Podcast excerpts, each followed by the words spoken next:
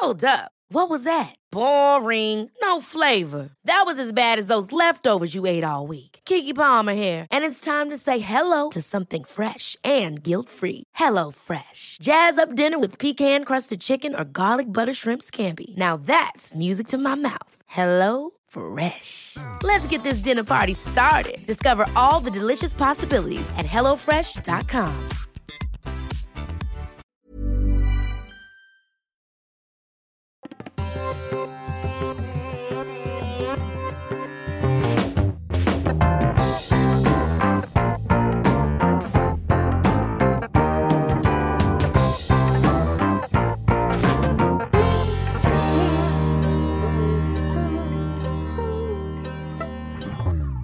herzlich willkommen zu einer neuen Folge von Yoga to Go und heute mal wieder mit einer ganz besonderen Interviewfolge. Ich war ungefähr vor einem Monat bei meiner lieben Kollegin Helen Meyer in der Yogi Bar in Berlin mal wieder zu Gast und wir haben uns nach langer Zeit mal wieder getroffen. Ich habe ja auch eine Zeit lang in der Yogi Bar unterrichtet und fand es immer ganz, ganz toll, eine tolle Atmosphäre, die Helen da ihren Schülerinnen äh, bietet oder sich aufgebaut hat. Und ich habe sie so ein bisschen ausgefragt über ihre Anfänge, wie sie die Yogi Bar aufgebaut hat, wie sie mit Veränderungen umgeht, wie sie allgemein mit Yoga lebt. Und es ist ein ganz, ganz nettes Gespräch draus geworden. Und ich konnte ihr, glaube ich, so einige ja, gute, schöne Antworten auf wichtige Fragen entlocken. Und ähm, ich wünsche euch jetzt ganz, ganz viel Spaß beim Zuhören und hört mal ganz bis zum Ende. Dann gibt es auf jeden Fall noch eine kleine Ankündigung für die Zukunft, was Helen und ich gemeinsam planen. Aber jetzt erstmal ganz, ganz viel Spaß beim Interview mit Helen Meyer von der Yogi Bar in Berlin.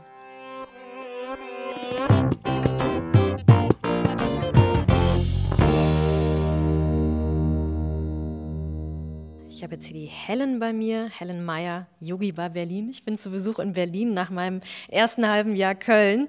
Heute wieder zurück in meine Yoga-Heimat äh, und da gehört die Yogi Bar auch dazu. Und äh, die Helen wird sich jetzt mal einfach kurz vorstellen. Hallo Helen. Ja, hallo, vielen Dank für die Einladung. Schön, dass du mal wieder da bist, hier in Berlin. Ähm, ja, also ich bin Helen, Helen Meyer. Ich ähm, unterrichte jetzt Yoga seit 20 Jahren. Ich habe während meiner ersten Ausbildung schon angefangen, Yoga auch weiterzugeben und leite jetzt die Yogi Bar Studios seit, muss ich fast überlegen, 2010 in Berlin. Ich habe früher äh, freiberuflich in verschiedenen Studios unterrichtet, vor allem in Hamburg und ich habe dann in Berlin ähm, die Studios aufgemacht. Erst eins, jetzt zwei, jetzt eigentlich schon drei. Ein kleiner Prozess. Ja, und ich habe ja, wann habe ich hier angefangen? Das muss ich selber mal rechnen. Ich habe in der, mitten in der Pandemie hier angefangen, ne? 2020 im August, weiß ich noch, ist jetzt, Gott, das ist drei Jahre her. Ja, krass. Und ich habe mich immer, muss sagen, die Atmosphäre hier immer total schön gefunden. Also was du aus den Räumen äh, gemacht hast hier in Prenzlauer Berg, das war früher mal eine Praxis, ne? Äh, tatsächlich. Ich glaube, hier waren Start-up-Unternehmen drin. Also ich wohne in dieser Straße schon äh, sehr lange und früher war das hier nie so richtig ausgebaut. Das war eigentlich immer abgeklebt, das Gewerbe hier. Und dann haben das irgendwann fertig gemacht und dann war ein Startup-Unternehmen drin für zwei Jahre. Und dann habe ich es übernommen. Du warst viel in Indien, hast dort auch, glaube ich, äh, dich ausbilden lassen, streckenweise. Kannst du darüber ein bisschen noch erzählen? Wie ist so deine, wann bist du zum Yoga gekommen generell? Wie bist du, bist du vielleicht sogar mit Yoga aufgewachsen? Erzähl mal darüber, wie bist du, wie bist du eingestiegen in, das, in die, in die Yoga-Welt? Das ist immer gar nicht so eine einfache Frage, die wird mir öfter gestellt. Und ähm, es wäre so schön, wenn ich sagen könnte, so an dem Tag war ich bei meiner allerersten Yogastunde und ab da habe ich Feuer gefangen.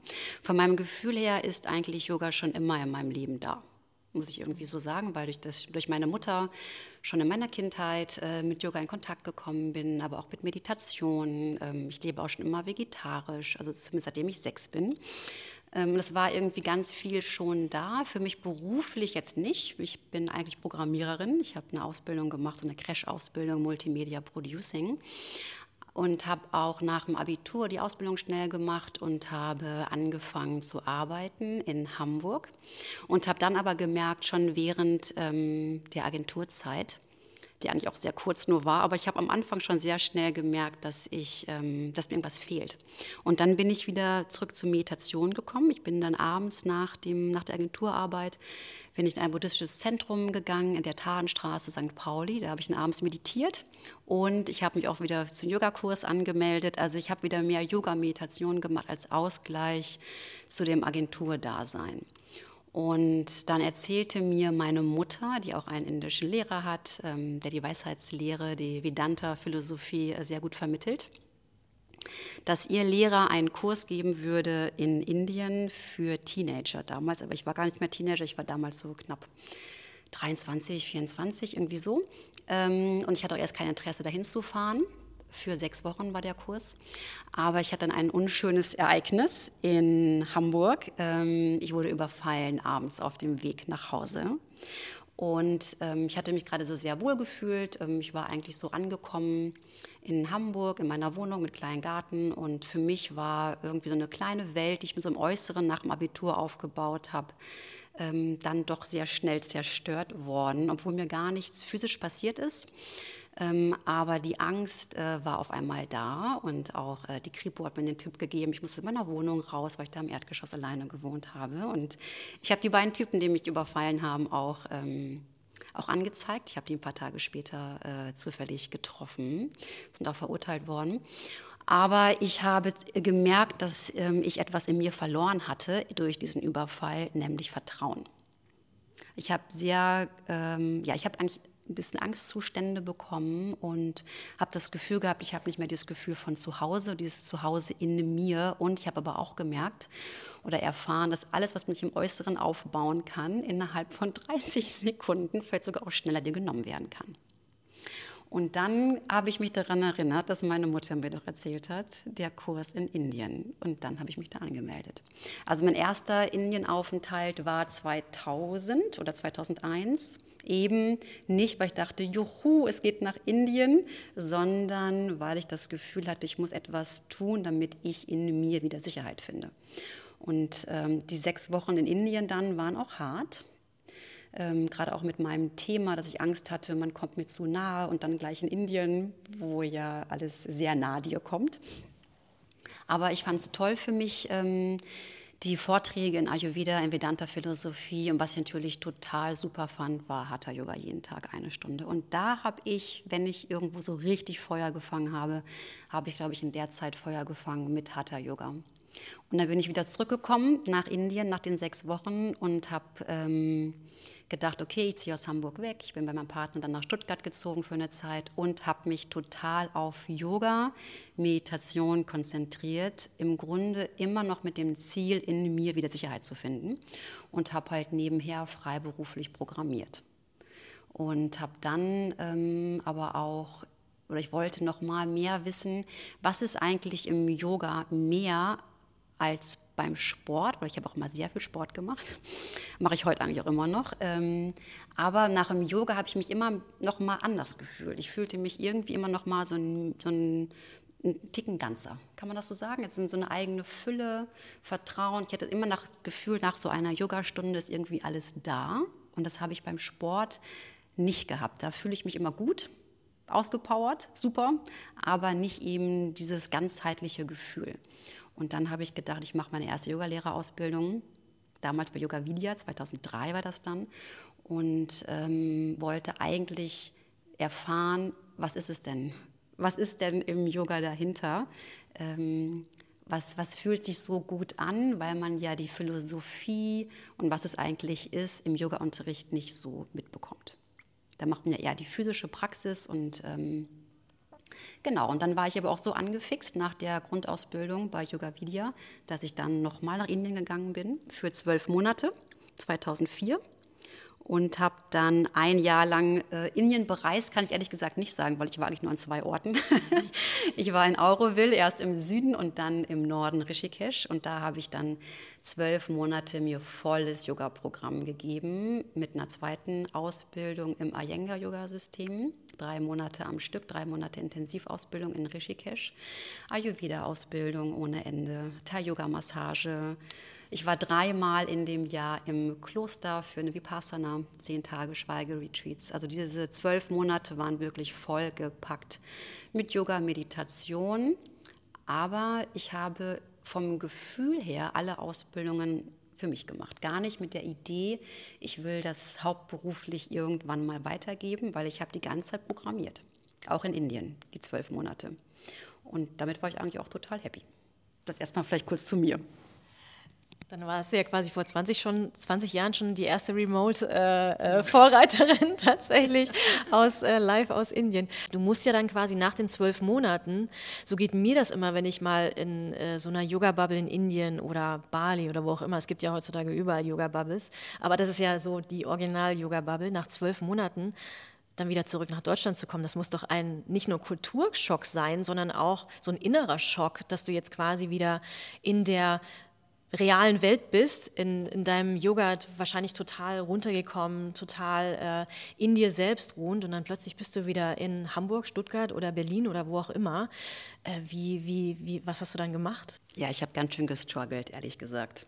Es hat mich eigentlich Jahre gekostet, um in Deutschland wieder anzukommen.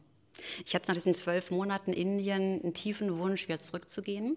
Ich habe meine Familie auch vermisst und ich habe auch viele Sachen in Deutschland vermisst und bin dann nach Hamburg gezogen, was so meine absolute Wahlheimat ist oder auch Wunschheimat. Und ähm, habe aber immer nach ein paar Monaten Deutschland gemerkt, uff, wo ist, wo ist das Leuchten in den Augen? Ähm, wo ist so diese innere Glückseligkeit? Und ich hatte auch teilweise das Gefühl, weil ich sehr reduziert gelebt habe, auch mit dem Konsum und wie ich leben möchte. Ich war sehr diszipliniert und ich hatte ein bisschen das Gefühl, ich renne in die andere Richtung der Gesellschaft. Weg von dem Konsum, weg vom Machen, Machen, Machen. Und die Yoga-Bewegung war ja auch damals noch klein. Ich hatte eine kleine, eigentlich gar keine Yoga-Bubble in Deutschland. Ich hatte eigentlich nur meine Yoga-Bubble in Indien. Und ich bin dann, ehrlich gesagt, immer wieder zurückgeflüchtet. Ich bin von 2004 bis 2009, bis ich schwanger wurde, bin ich, habe ich gependelt zwischen Hamburg und Rishikesh. Und ich bin eigentlich jedes Jahr einmal mindestens rübergeflogen, obwohl ich jedes Mal im Flieger von Indien zurück nach Hamburg dachte, oh, ich freue mich auf Deutschland, ich freue mich wieder auf Ruhe, auf, auf äh, saubere Verhältnisse, auf Hygiene und ähm, habe immer wieder gedacht, nach ein paar Wochen, Monaten in Deutschland, ich bin wieder zurück. Und dann hast du 2010, hattest du vorhin gesagt, die Yogi Bar hier in äh, Berlin aufgemacht. Ähm, das ist so ein Gedanke, mit dem ich immer struggle, weil wir haben auch oft drüber in der Vergangenheit gesprochen. Äh, ja, es wäre doch jetzt Zeit, mein eigenes Studio irgendwie aufzumachen.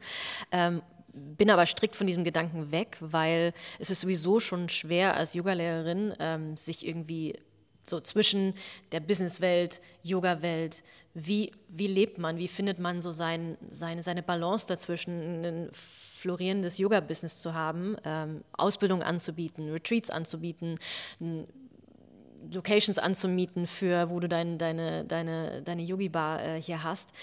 Wie lebst du das? Wie kommst du damit klar? Eine, ein, einerseits Business, andererseits seine eigene Yoga-Praxis aufrechterhalten, das weitergeben. Ähm, wie, machst du, wie machst du das? Ja, das ist eine gute Frage. Ähm, Erstmal, ja, ein Yoga-Business aufzumachen. Mir war das damals gar nicht so richtig bewusst, welchen Schritt ich da eigentlich mache. Ich bin nach Berlin gezogen und hatte ein Angebot, erst in einer Hebammenzeit mich einzumieten unter dem Namen Yogi Bar, den ich ja schon seit 2003 im Grunde habe. Und, ähm, und dann wurde zwei Jahre später direkt in dem gleichen Haus ein Gewerbe frei, was mir angeboten wurde. Und ich dachte, wieso nicht? Ich gehe einfach jetzt in das Gewerbe rein und mache quasi in meinen eigenen Räumlichkeiten Yoga. Aber mein Wunsch war irgendwie auch, mich von, ähm, von den vielen verschiedenen Labels, die es so im Hatha-Yoga gibt, zu lösen. Weil ich hatte ja, ich habe im ich habe drei Grundausbildungen in drei verschiedenen Hatha-Yoga-Systemen, im Shivananda, im Iyengar und im Anusara-Yoga-System. Und ähm, ich war es ein bisschen leid, da so zu unterscheiden. Und ich hatte irgendwie das, das Gefühl und auch den Wunsch, ähm, ich möchte eigentlich einen Raum für mich haben, wo ich so unterrichten kann, wie ich einfach unterrichten möchte. Und ich muss nicht in einer bestimmten Richtung, in einem bestimmten Studio und unter einem bestimmten Label quasi unterrichten.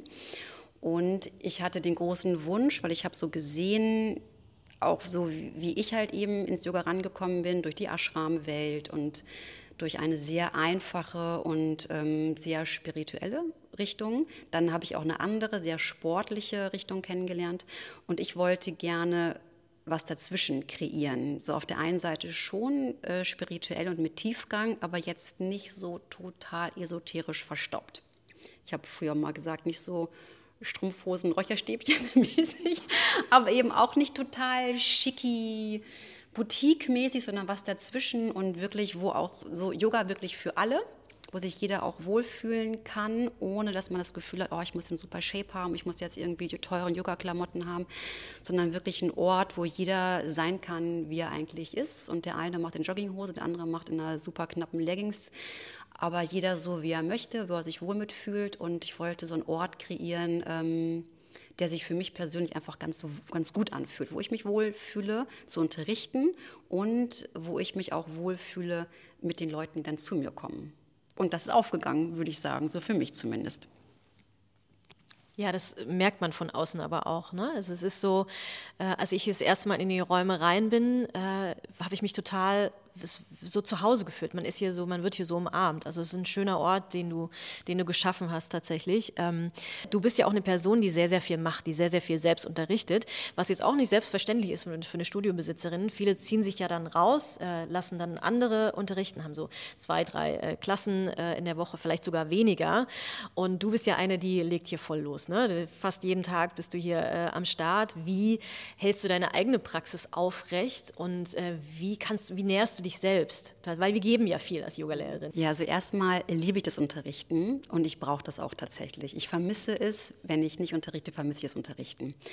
Und ähm, auch, was ich vorhin auch schon, als wir vorab kurz gesprochen haben, sagte, wenn ich mal weg bin aus Berlin und ich komme wieder zurück, freue ich mich auf die Yogi Bar. Ich habe das Gefühl, mein, mein Grund, warum ich in Berlin bin, ist eigentlich noch die Yogi Bar, die Yogi Bars. Und meine eigene Praxis ähm, trenne ich total vom Unterrichten. Und das finde ich auch total wichtig, weil ich höre auch immer wieder von, von Lehrern, von Lehrern, von Kollegen, von Kolleginnen, ähm, dass sie so viel unterrichten, dass sie keine Zeit mehr haben zum eigenen Praktizieren.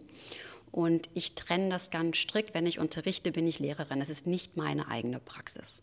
Und es heißt aber auch nicht mehr für mich, ich muss jetzt jeden Tag für eineinhalb Stunden auf die Yogamatte. Früher war ich da sehr ähm, diszipliniert auf der körperlichen Ebene auch. Ich habe wirklich morgens angefangen mit Reinigungstechniken.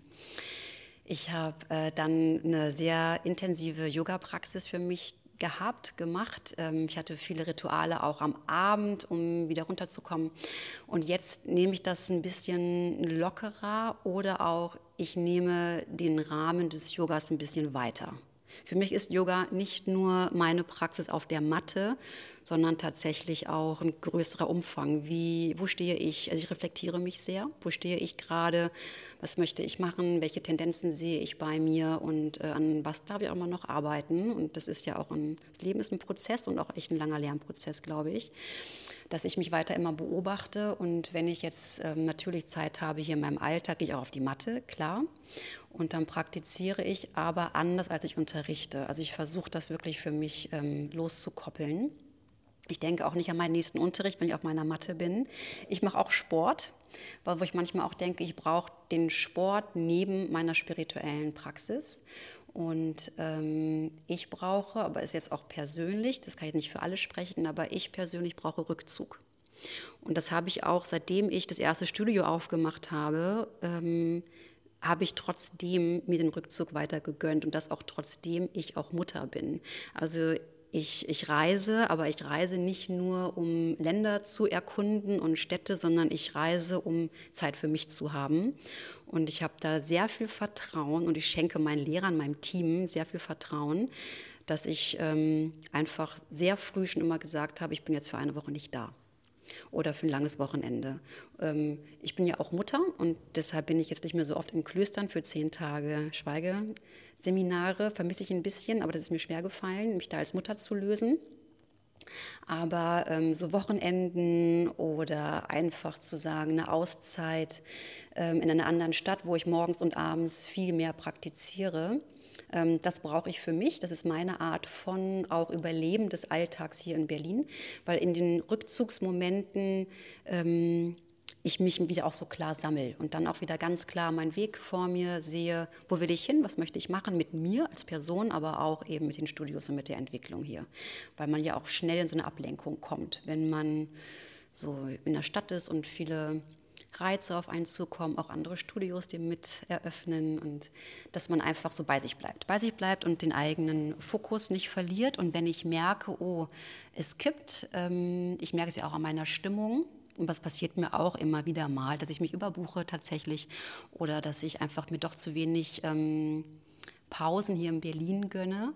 Und dann äh, ziehe ich die Reißleine, Reißlinie, wie sagt man? Not, Reißleine. Reißleine. Ja, genau. Die Reißleine ziehe ich. Und dann ähm, gehe ich für drei Tage raus.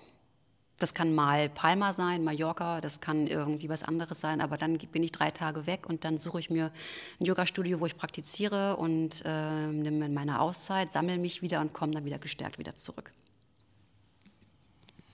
Da ist ja quasi, klingt ganz, ganz viel, du sagst, du reflektierst viel, du hörst sehr viel in dich rein. Ähm, das mache ich genauso, was ich mich auch immer wieder frage, und die Frage, die kommt von vielen Schülerinnen von mir, ähm, wie lebst du denn äh, Yoga im Alltag oder wie leben wir Yoga im Alltag? Ich glaube, das kann man auf viele verschiedene Art und Weisen machen.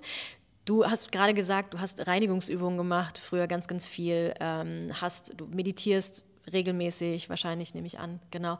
Was ist für dich noch jetzt deine Definition von Yoga leben?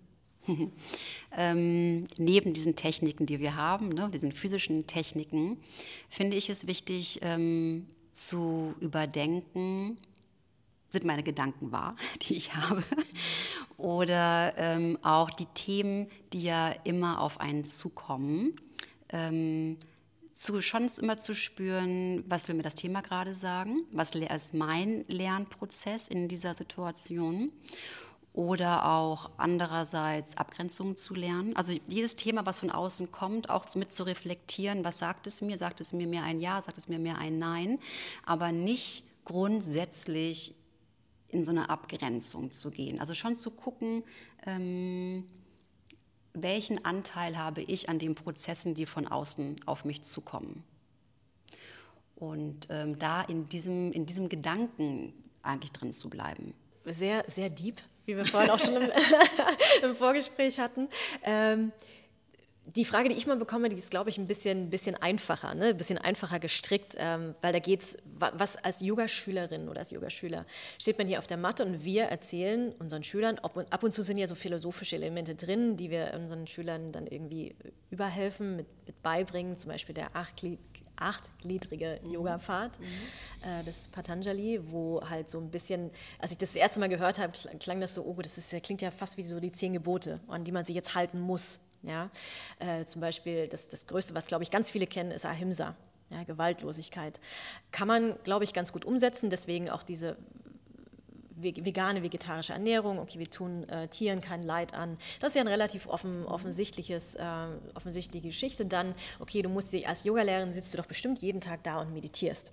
Was ich meinen Schülerinnen dann immer sage, ist, ja, ähm, haben wir auch ganz kurz in der, in der, im Vorgespräch, äh, habe ich das kurz gesagt, ähm, dass Meditation auch ein Prozess ist, Yoga auch ein Prozess ist und ich selbst als Yogalehrerin mache jetzt klar jeden Tag Yoga, sicher, aber für mich kommt auch immer wieder der, Punkt, wo ich so ein bisschen rausfalle aus meiner eigenen Praxis, was anderes mir kurz herhole, sei es Pilates, sei es Sport, aber ich bin so auf dem Standpunkt, das kann ja auch alles Yoga sein. Wandern kann auch Yoga sein.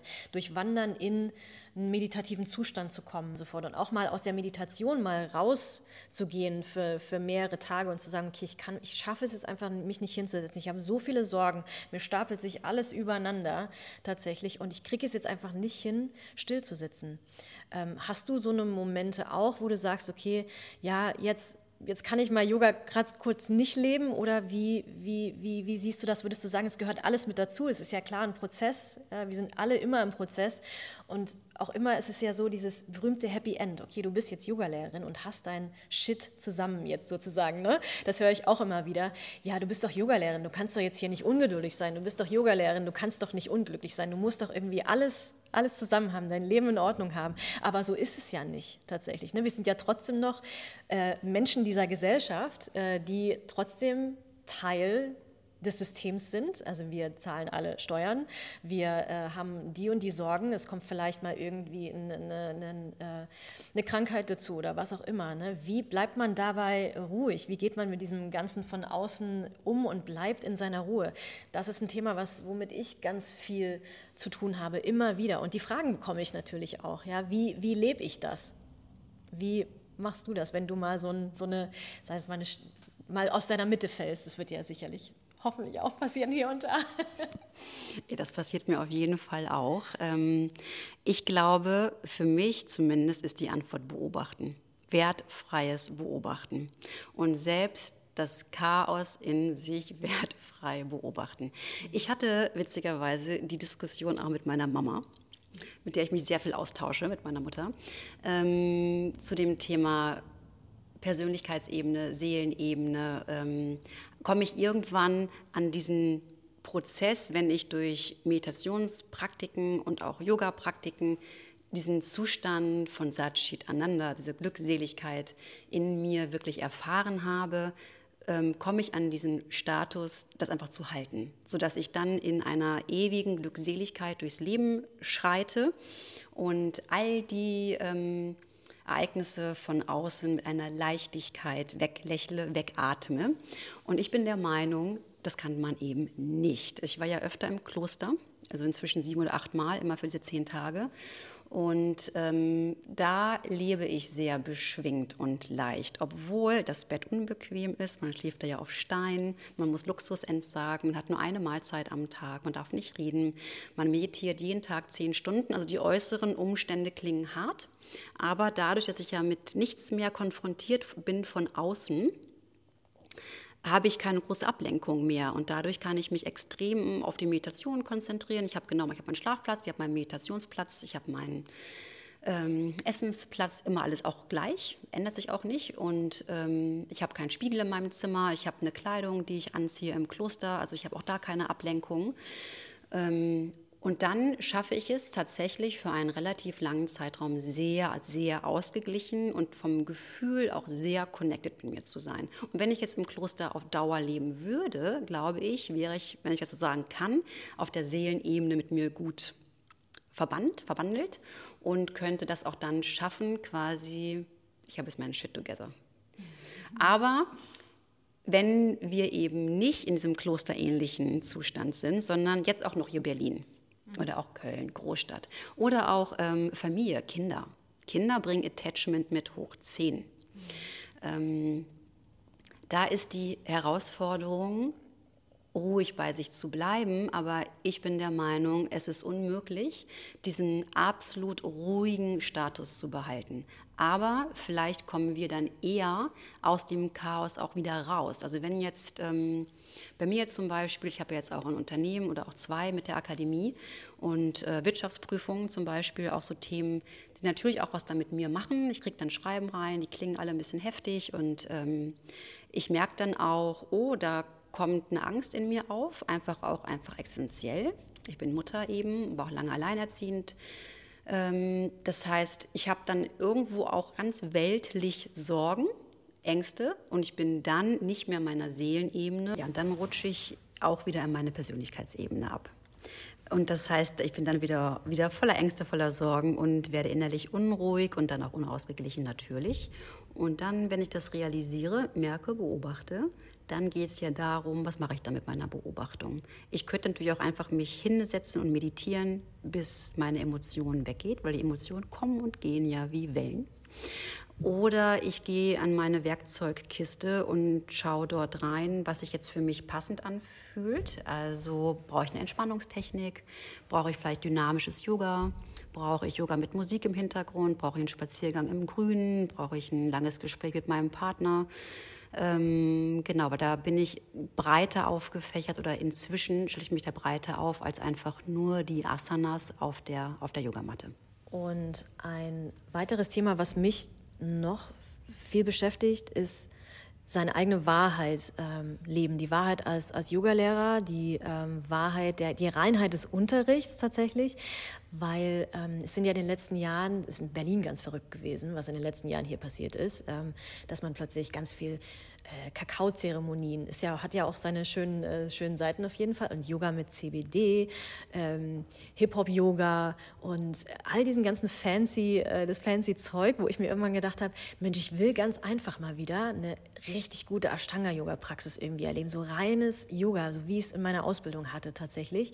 Wie schafft man das? Äh, wie schaffst du es? Äh, so deinen Unterricht, der, klar wird er sich auch verändern, den Unterricht, ähm, aber wie schaffst du das, dir so, ein, so, so treu zu bleiben als, als Yoga-Lehrerin, das so durchzuziehen und auch als Studiobesitzerin zu sagen, okay, ich biete jetzt einfach mal nicht Hip-Hop-Yoga an, weil es so heiß und, und, und upcoming irgendwie ist. Ähm, wie, wie gehst du damit um? Also wie machst du das für dich mit dir selber aus? Wie lebst du deine Authentizität als Helen Meyer und als äh, Yogi-Bar? Ich bin ja erstmal sehr dankbar, dass die Yogi Bar so läuft, wie sie läuft und über die Leute, die auch kommen. Und wenn ich jetzt mitbekomme im Äußeren, kriegt man ja irgendwie immer auch mit, ist ja klar. Ähm, da kommen neue Konzepte und es kommen neue Formate. Dann ähm, überlege ich mir schon auch, äh, ob das alles sinnig ist und ob das stimmig ist und ob es vor allem auch stimmig ist mit mir. Und ich bin schon auch am, sagen wir mal, renovieren der Yogi Bar ähm, vom Konzept her und von den Stundenformaten her. Aber ich bleibe mir in der Idee treu, nämlich ähm, Yoga mit Tiefe zu vermitteln und Yoga für alle und nicht Yoga fancy nach außen. Also Yoga ist für mich eine introvertierte Praxis, die ähm, die nach innen führt, in die eigene Kraft hinein. Von dort geht es dann auch wieder raus. Aber es ist nicht eine extrovertierte Praxis. Und viele Konzepte, die gerade so entstehen, sind sehr extrovertiert nach außen gerichtet. Und das ist nicht meins. Und ähm, ich muss mich dann von, wenn ich merke, dann kommen die Ängste dann doch hoch, oh, dann geht keiner mehr in die Yogi-Bar, weil vielleicht alle jetzt nur noch zu fancy Stuff gehen möchten. Ähm, da muss ich Vertrauen haben, dass die Leute auch weiterhin das Traditionelle ähm, ist ja das traditionelle Yoga, auch Ashtanga ist ja das traditionelle Yoga, dass die Leute auch weiterhin an dem traditionellen ähm, Zugang haben und Interesse haben, hinzugehen und nicht nur an dem Hippen. Und ähm, jeder Hype geht ja auch wieder vorbei. Von daher auch das Vertrauen zu haben, lieber stabil bei sich zu bleiben, als mit jedem Hype mitzuschwingen und mit, zu, mit aufzuspringen. Ich kenne dich als jemand, äh, die sehr früh zu Bett geht, die äh, äh, kaum Alkohol trinkt. Gehört das für dich äh, dazu, zu deinem Yoga-Lebensstil oder ist das einfach so ein, so ein Ding, was du dir irgendwann angewöhnt hast? Kommt das aus der Zeit in, in Indien, dieses frühe zu Bett gehen? Ich bewundere das übrigens sehr. Äh, ich schaffe es nicht tatsächlich, ähm, aber ich bin halt von, von Natur aus, glaube ich, eher so ein Late Bird als so ein, so, ein, so ein Early Bird, war ich schon immer. Deswegen fällt es mir übrigens immer noch schwer, morgens um 8 Uhr für die Yogi-Bar zu unterrichten. Aber ich mache es wahnsinnig gerne gerne. Aber gehört das für dich äh, so dieser, zu diesem Yoga-Leben dazu, früh zu Bett zu gehen, sehr einfach zu leben und äh, kein Alkohol zu trinken, kein Fleisch zu essen zum Beispiel? Ja, für mich gehört es tatsächlich, aber es ist wirklich meine Wahrheit. Ne? Also für mich gehört es tatsächlich mit dazu und ähm, im Ashram steht man ja wirklich um 5 Uhr morgens schon auf, im Kloster auch. Und da fängt die spirituelle Praxis wirklich sehr, sehr, sehr früh an und hört auch früh wieder am Abend auf. Und ich kann gar nicht wirklich sagen, ob ich früher immer abends so wahnsinnig lang wach war, so mit 18, 19, 20, daran kann ich mich gar nicht mehr so erinnern. Ich hatte schon auch eine Partyphase auf jeden Fall.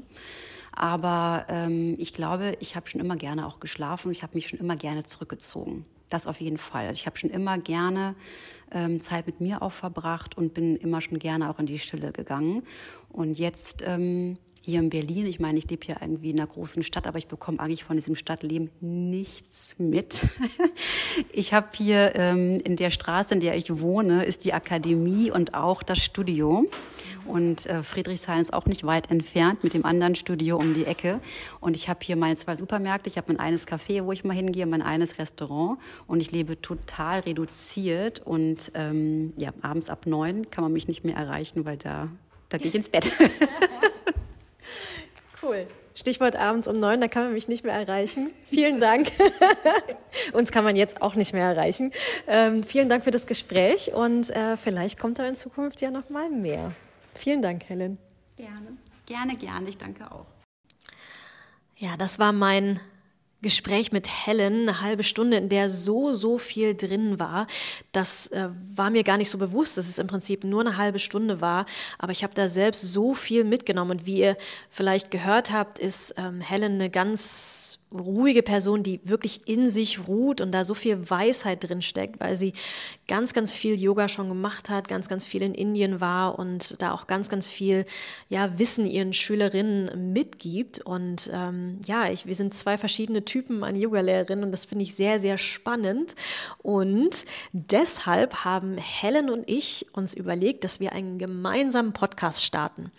Der soll heißen Erleuchtung und Ingwertee. Und wir wollen uns da wöchentlich, hoffentlich klappt es wöchentlich, vielleicht auch zweiwöchentlich, das äh, werden wir noch ausdiskutieren, wir beide, über verschiedene Themen im Yoga unterhalten. Ja, verschiedene Ansichten mal auf den Tisch bringen, ihre Ansicht, meine Ansicht und da ein spannendes Gespräch draus machen in knackiger Form und euch dann zum Hören auf die Ohren geben. Es geht auch schon ganz, ganz bald los und wir werden das spätestens nächste Woche ankündigen auf unseren sozialen Kanälen und wir freuen uns sehr, wenn ihr uns dort weiterhin zuhört. Dieser Podcast hier, Yoga to Go, mit mir bleibt, wie er ist. Und da könnt ihr weiterhin ähm, ja, informative Folgen erwarten, Interviewfolgen. Und ähm, ja, dann freue ich mich, euch bald wieder hier zu haben und auch in unserem neuen Podcast Erleuchtung und Ingwertee. Bis ganz bald, eure Nadine.